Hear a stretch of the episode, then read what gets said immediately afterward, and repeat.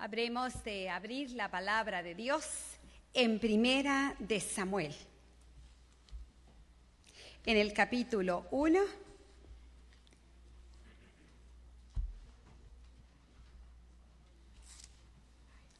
y empezaremos leyendo desde los versículos del primero en lo adelante.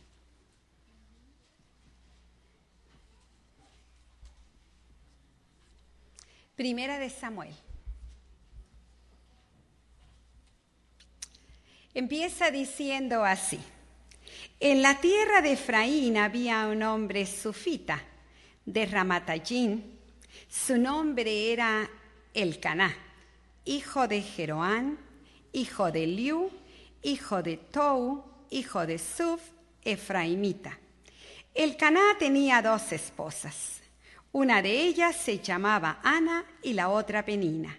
Esta tenía hijos pero Ana no tenía ninguno.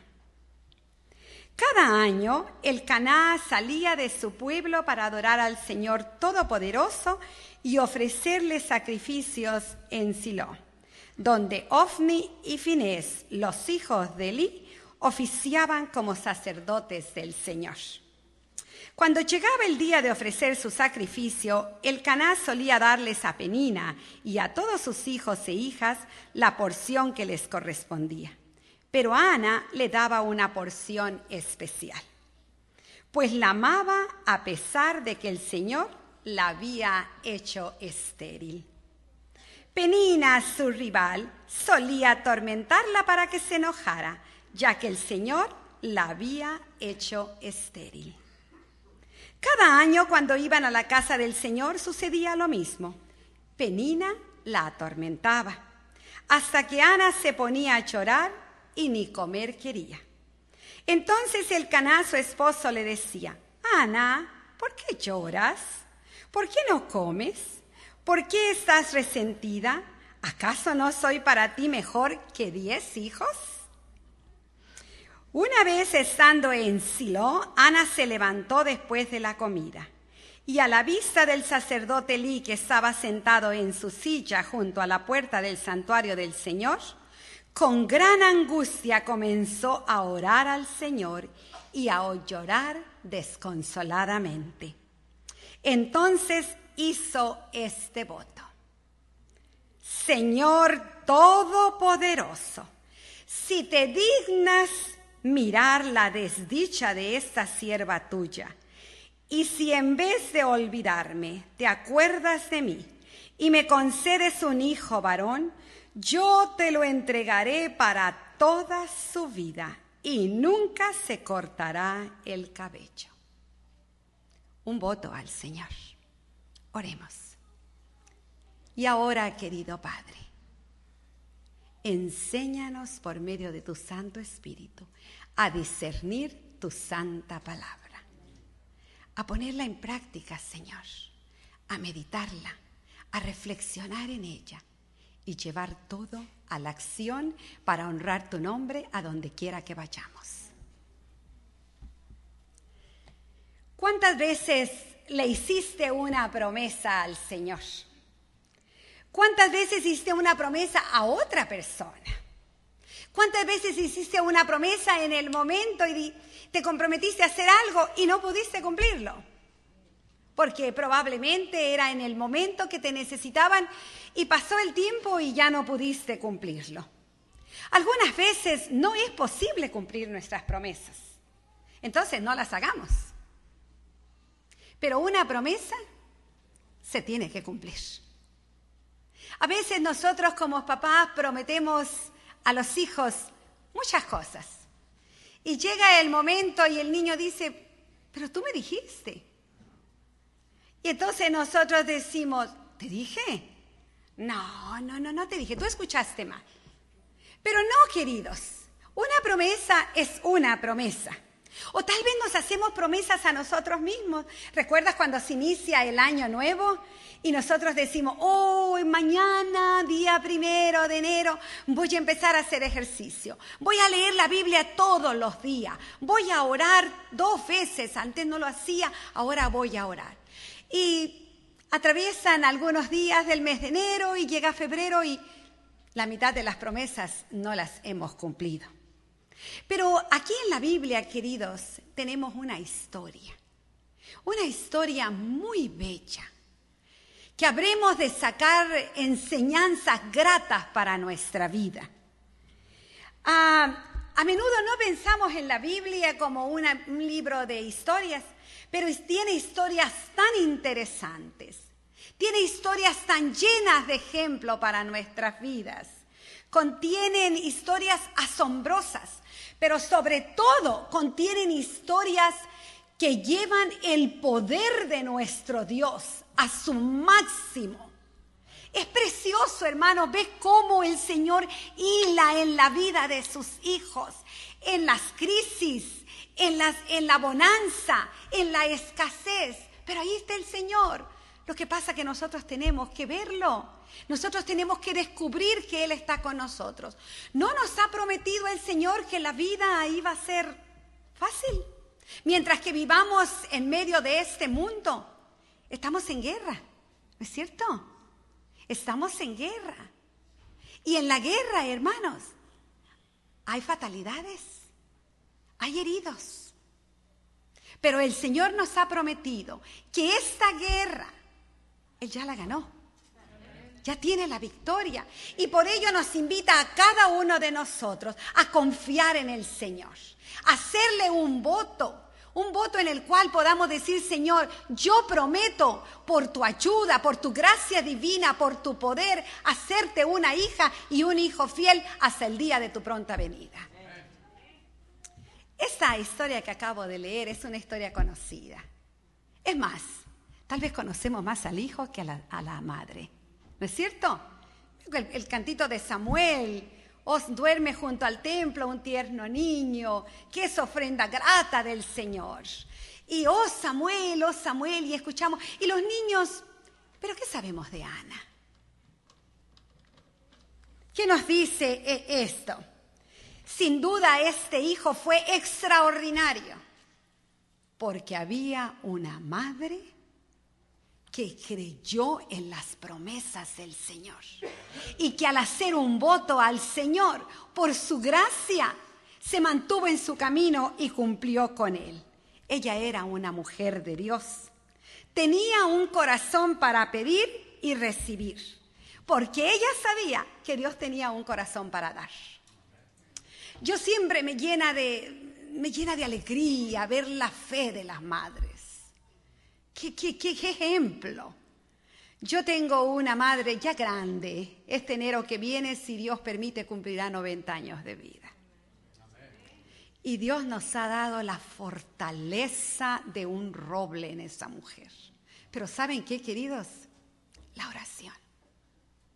Si yo pudiera decir algo de mi madre, ella ora, ella ora. Ella cree en la oración para todo para las cosas pequeñas como para las cosas grandes. Hace dos días, el, no, el miércoles, le hablé temprano antes de irme al trabajo y le digo, mamá, ¿cómo estás? Bien, hijita. Le digo, ¿qué estabas haciendo?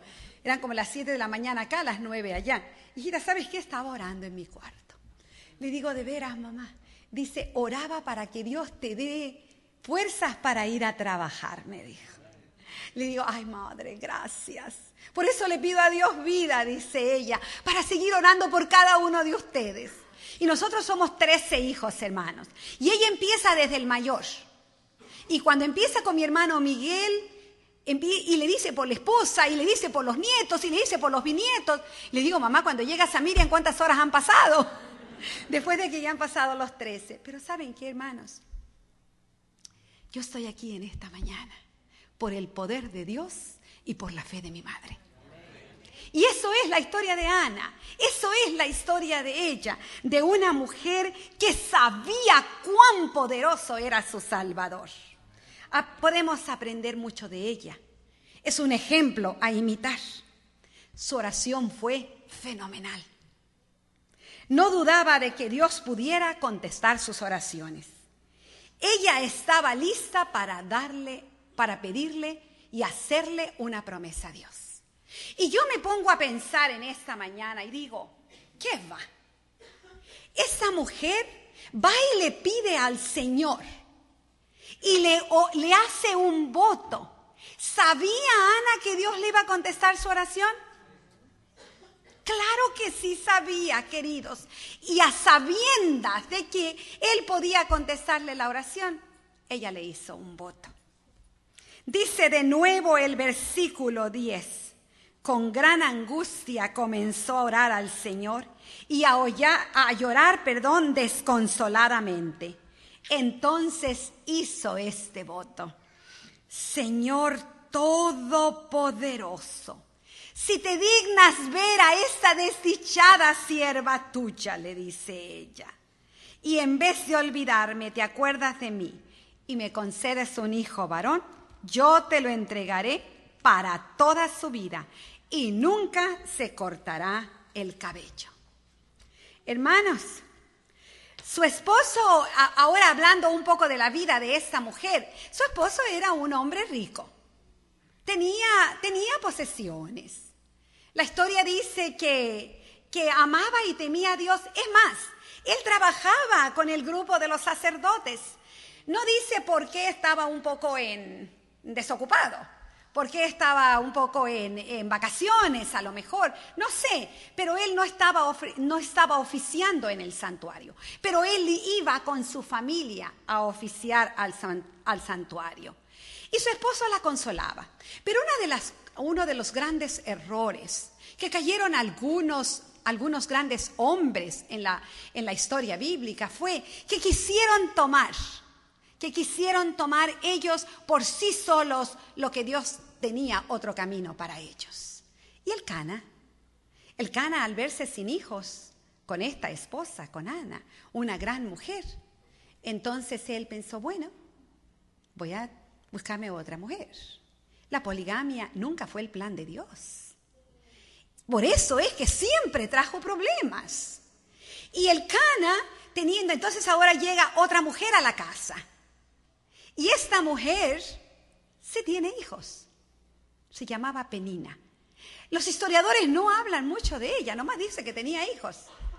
Tal vez no era tanto el por qué hablar de ella, en el sentido de que demostró tanta amargura, tanto celo, tanto odio hacia Ana. Todavía hay en algunas partes del mundo donde si no se tienen hijos, el el Shah de Irán, en una, en una noticia que se hizo, su esposa no le dio un hijo varón, le dio una hija e inmediatamente la divorció.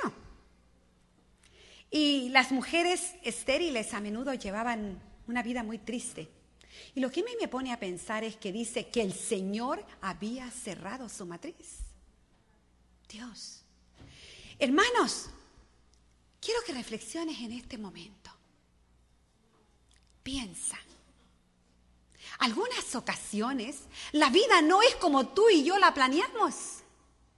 Sin embargo, si está en las manos de Dios, es el mejor camino. Es el mejor camino para cada uno de nosotros. Aprendamos a depender del Señor. Aprendamos a hacerlo. Ana, la primera esposa del Cana, soportó muchas pruebas. Pero dice la palabra de Dios que con toda mansedumbre, sin quejarse, Parecía que su vida no tenía propósito. Así es que salieron a adorar a Dios. Fueron a llevar asilo para adorarle. Y allí están y el Cana le dice, no, no llores querida, no te soy mejor que muchos hijos. Y no, tal vez él era una persona muy linda con ella. Pero no era suficiente para la felicidad de aquella mujer. Ella necesitaba un hijo de su vientre. Ella veía tantos niños en la casa. Había alegría, pero no había alegría en el corazón de Ana. Y entonces ella va al templo. Ya era tanta su amargura. Y de nuevo se burló Penina. Entonces ella se levantó sin comer y se fue al templo. Y llegó al altar de Dios y se le abrió su corazón. Completamente le abrió su corazón al Señor. Y dice la palabra de Dios que ella empezó a murmurar solamente, a mover los labios solamente. El sacerdote Elí, que estaba sentado a la puerta del templo, la divisó. En ese tiempo había tanta maldad entre el pueblo. La gente tomaba, la gente era mala. Y volteó Elí a verla y vio a aquella mujer que murmuraba con una amargura en su rostro. Y entonces viene y la reprende. Imagínense, ¿cómo te sentirías tú, querida? Si tu pastor, después de que vienes, o tú, querido hermano, con una amargura y crees que estás borracho, dirige tu vino, le dijo Elí. Y ella se sintió con una amargura. Pero ella le dijo, Señor, no, no, no, no. Se defendió, no estoy borracha, dice. Yo nunca he tomado. Simplemente traigo mi corazón tan abatido, dijo ella, que necesito del Señor que me escuche. Y entonces Elí cambió la situación. Qué lección para nosotros cuando nos sentimos apesadumbrados, cuando nos desanimamos. ¿Por qué no le llevamos a Dios en oración? Ana sabía lo que podía hacer. Ana sabía que el único camino era orar. Y entonces allí orando, le dice Elí en los versículos 12. El versículo 15, no mi Señor, no he bebido, dice ella. Y el 16 dice, no me tome usted por una mala mujer. Y entonces el versículo 17 le dice, vete en paz, que el Dios de Israel te conceda lo que has pedido. Gracias, ojalá favorezca usted siempre a esta sierva suya. Y allí, allí agarró y su carga se terminó. Allí la dejó ella su carga. Allí confió que el Señor era el momento cuando le iba a dar un hijo. Allí quedó. El discurso del el Maestro Jesucristo, de la sierva del Señor, dice, la oración no es expiación del pecado y de por sí no tiene mérito ni virtud. Todas las palabras floridas que tengamos a nuestra disposición no equivalen a un solo deseo santo. Las oraciones más elocuentes son palabrería vana si no expresan los sentimientos sinceros del corazón. Cuando yo leí eso dije, oh, wow. A veces buscamos cómo hablarle al Señor y buscamos palabras bonitas. Y algunas personas dicen, no quiero orar contigo porque tú eras tan bonito. Pero aquí dice el Señor, la sierva del Señor dice, si no expresan los sentimientos de mi corazón, son puras palabrerías. Y dice, la oración que brota, queridos hermanos, de un corazón ferviente, que expresa con sencillez las necesidades del alma. Así como pediríamos a un favor a un amigo terrenal, esperando que lo hará, esa es la oración de fe. En una Navidad que fuimos a Montemorelos, porque allá es donde vamos nosotros a pasar Navidad, porque ahí vive mi madre. Fuimos y íbamos toda la familia como todos los años. Y nos encanta ir porque como somos tantos, más de 100, pues hacemos tantas cosas juntos. Y llegamos a Montemorelos y el clima estaba un poquito eh, medio, medio nubladón y se avecinaba lluvia. Y la lluvia hermanos en Montemorelos, en esos tiempos cuando nosotros estábamos, llamamos con lo que es el mentado chipi chipi, ¿no es cierto? Que llueve como una o dos semanas. Ustedes los que han estado allá saben lo que es eso. El mes de diciembre es terrible. Y todo está mojado y, no puede uno salir y es un frío, bueno, etcétera, etcétera. Estábamos llegando todos a la casa de mi hermana y saludándonos y abrazándonos bien contentos y empezamos a tener unas caras medias largas después de eso. Ya, ¿Qué va? Ya hay chipi chipi. Venir desde tan lejos para pasar este chipi chipi aquí en Montemorelos. Mi madre está allí con nosotros abrazándonos contenta. Mi papá también vivía entonces. Y dice mi mamá, ay hijos, no se entristezcan, vamos a orar.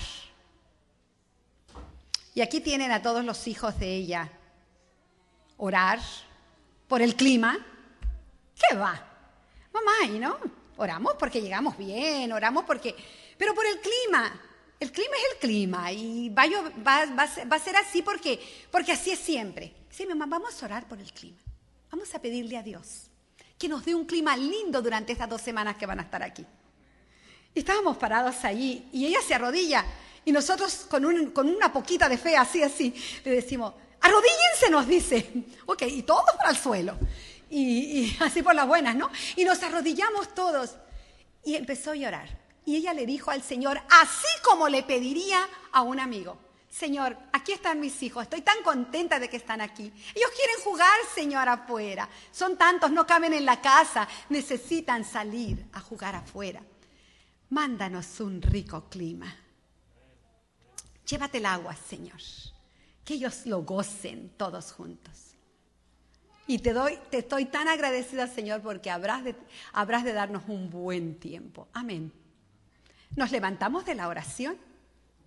Créanmelo, con toda sinceridad les digo, algunos no creímos, pero era nuestra madre.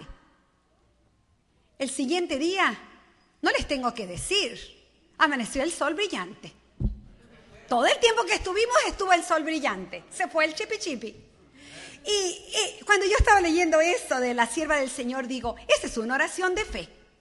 Es una oración cuando tú tienes tu corazón y así como te sientes, querido. El Señor lo sabe. Quiere que dejes tu carga a sus pies. Hermanos queridos, ¿qué lecciones vamos a conocer de esta mujer? Ana creyó y su oración, que su oración había sido contestada, y regresó a la casa. Y dice el espíritu de profecía que iba feliz cuando regresó a la casa. Yo me la imagino, no voy a saltar, a mí me gusta mucho saltar, pero no lo voy a hacer aquí en el púlpito. Pero yo le imagino brincando todo el camino cuando iba llegando, porque iba contenta, porque Dios ya había contestado su oración. Y dijo ella, dentro de un año yo voy a venir con un hijo aquí. Y así fue, hermanos queridos el momento, yo me pongo a pensar y digo, Dios le mandó a ella un hijo cuando ella puso todo su corazón y toda su esperanza en el Señor. Ella sabía que el pueblo de Israel necesitaba un hijo al servicio del Señor. Ella sabía que aquel pueblo lleno de maldad necesitaba un, un profeta de Dios. Y ella dijo, Dios me lo concede, lo voy a enseñar a hacer. Yo me pregunto en esta mañana, querido hermano, ¿estamos preparando nosotros a nuestros hijos para que sean heraldos de la segunda venida de Cristo? El Señor nos los ha concedido, hermanos, para eso. Nos los ha concedido para que nosotros los preparemos día y noche a su servicio, hermanos. Si no lo hemos hecho, yo te invito, hermano querido, a encender el altar cada mañana del culto familiar en tu hogar. Aunque tus hijitos estén pequeñitos, aunque ya estén grandes, aunque creas que tus adolescentes no te escuchen, queridos, te están escuchando. Todos, hermanos, encendamos la llama del altar familiar. Dice la sierva del Señor que cuando yo oro con mis hijos y por mis hijos, les tiendo una valla de protección para que el enemigo no penetre por ella. ¿No es eso una promesa hermosa, hermanos queridos? Hagámoslo, hermanos. Y ella entonces había que entregar ese niño al Señor. Y dice el espíritu de profecía que esa madre lo educó, lo cuidó en esos añitos tan poquitos, que probablemente puedan haber sido tres o cuatro años. El espíritu de profecía dice así, poquitos. Tú te imaginas, eso tiene mi nieta ahorita, tres y medio, va a cumplir cuatro. Yo me imagino a esa pequeñita, pequeñito, dejarlo en la iglesia. Yo no sé si yo hubiera hecho eso. Ah, hermanos, pero cuando hay confianza en el Señor, cuando el Señor es todo para uno, cuando lo amo sobre todas las cosas, sí puedo hacer eso. Hermanos, para que nosotros estemos fervorosos por la segunda venida de Cristo, tenemos que amar al Señor más que a nuestros esposos, más que a nuestros hijos. Así tiene que ser, hermanos. Tiene que ser un amor que nada se interponga entre ellos. Ni el amor de tu novia, ni el amor de tus amigos, muchachos, ni el amor que tengas hacia ninguna cosa pasajera de este mundo. Entonces el Señor va a tener sentido para nosotros la segunda venida de Cristo. Lo amaba con todo su corazón a este niño, lo preparó y lo llevó de nuevo al templo. Er, ese, eso que ella hizo, hermanos, fue maravilloso, cumplió su promesa. Saben que dice la sierva, y esto lo digo a todas las madres, dice que el poder de una madre para el bien es el poder más fuerte conocido en la tierra. El poder de una madre para el bien, queridas, es el poder más grande conocido en esta tierra. Yo te invito a ser esa mujer fuerte. Si tienes a tu compañero contigo, juntos los dos, a llevar esos hijos al Salvador. Su el carácter de aquella oración de Ana fue radical. También fue la dedicación y entonces llegó y dijo, por este niño oraba y Dios me dio lo que yo quería. Hermanos, hay un versículo del libro de Jeremías que dice, mis hijos serán enseñados por Jehová y yo multiplicaré la paz de tus hijos. ¿Quieres que tus hijos tengan paz? Que sean enseñados en el Señor. Y luego termina la historia de Ana con una oración, un cántico. Y dice, Ana elevó esta oración capítulo 2. Mi corazón se alegra en el Señor, en Él radica mi poder. Puedo celebrar su salvación y burlarme de, mis enemigos. Nadie es santo como el Señor, no hay roca como nuestro Dios, no hay nadie como Él. Allí, hermanos, allí después de que dejó a su hijo, allí, allí en ese lugar le dio esa oración al Señor. En eso, esta oración la aprendió María. María, la madre de Jesús. Y cuando a ella se le dio la noticia de que iba a ser la madre del Salvador, ella también hizo un cántico de alabanza a Dios. Porque nuestro Dios, hermanos, es todopoderoso. Y cuando el Señor te, te dice, echa tu suerte conmigo, confía en mí. Y te concede la oración, prorrumpe en alabanza, querido hermano, prorrumpe en alabanza, porque eso es una adoración al Señor. Dice algo de, de, la vida de Samuel que quiero dejar también con ustedes. Dice que desde, el desde que el niño diera, antes que el niño diera sus primeras muestras de inteligencia, la madre le había enseñado a amar y reverenciar a Dios y a considerarse a sí mismo como del Señor. Qué hermoso, hermanos. ¿Y saben qué? Cuando ella lo dejó en el templo en las manos del Señor, regresó a casa y durante todo un año ella tejía una batita, una batita, la, la cosía, la preparaba tejida. Y dice Elena de Huay, que cuando ella tejía aquella batita, dice que mientras la madre tejía una de las fibras de la pequeña prenda, rogaba a Dios que su hijo fuera puro, noble y leal. Hermanos queridos, las tres características que el cielo aprecia, nobleza de carácter, pureza de corazón y leales a Dios sobre todas las cosas. hermana, cuando haces la comidita en la casa para servirle a tu familia. Le pides al Señor que le dé unos cuerpos sanos y que los haga puros, nobles y leales.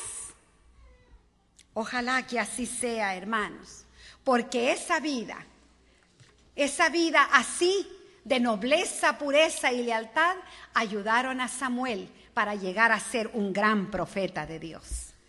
Vamos a concluir el servicio de esta mañana. Quiero que pensemos seriamente, hermanos, acerca de las promesas que le hemos hecho a Dios recientemente. ¿Qué hemos hecho con ellas?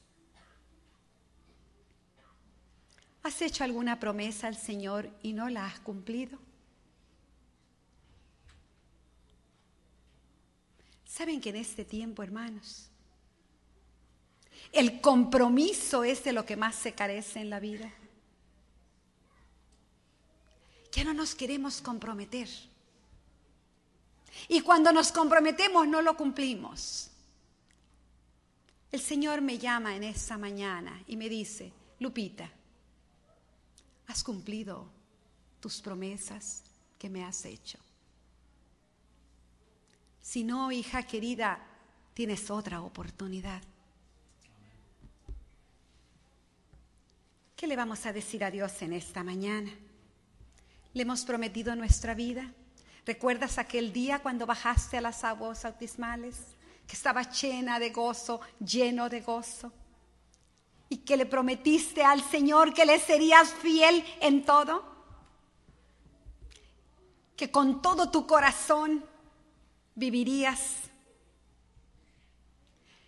¿Le puedes dar al Señor lo que más aprecias en esta vida? ¿Cuál es el tesoro más grande que tienes? ¿Deseas renovar tus promesas al Señor? Que así sea, hermanos queridos. Permítanme repetir con ustedes antes de cantar el último himno. Ese hermoso himno que dice que mi vida entera esté. Piensa en las palabras, queridos. Consagrada a ti, Señor, que a mis manos pueda guiar el impulso de tu amor. Lávame en la sangre del Señor. Me equivoqué, Señor. Límpiame de toda mi maldad. Traigo a ti mi vida, Señor. Hazla tuya para siempre, por la eternidad. Que mis pies tan solo en pos de lo santo pueda ir y que a ti, Señor, mi voz se complazca en bendecir. Que mis labios al hablar hablen solo de tu amor, que mis bienes dedicar yo los quiera a ti, Señor que mi tiempo todo esté consagrado a tu lor y mi mente y su poder sean usados en tu honor. Toma, oh Dios, mi voluntad y haz la tuya nada más. Toma así mi corazón y tu trono en él tendrás. Que el Señor les bendiga, queridos hermanos y en el caminar de cada día recordemos que hay que cumplir la promesa con nuestro Salvador.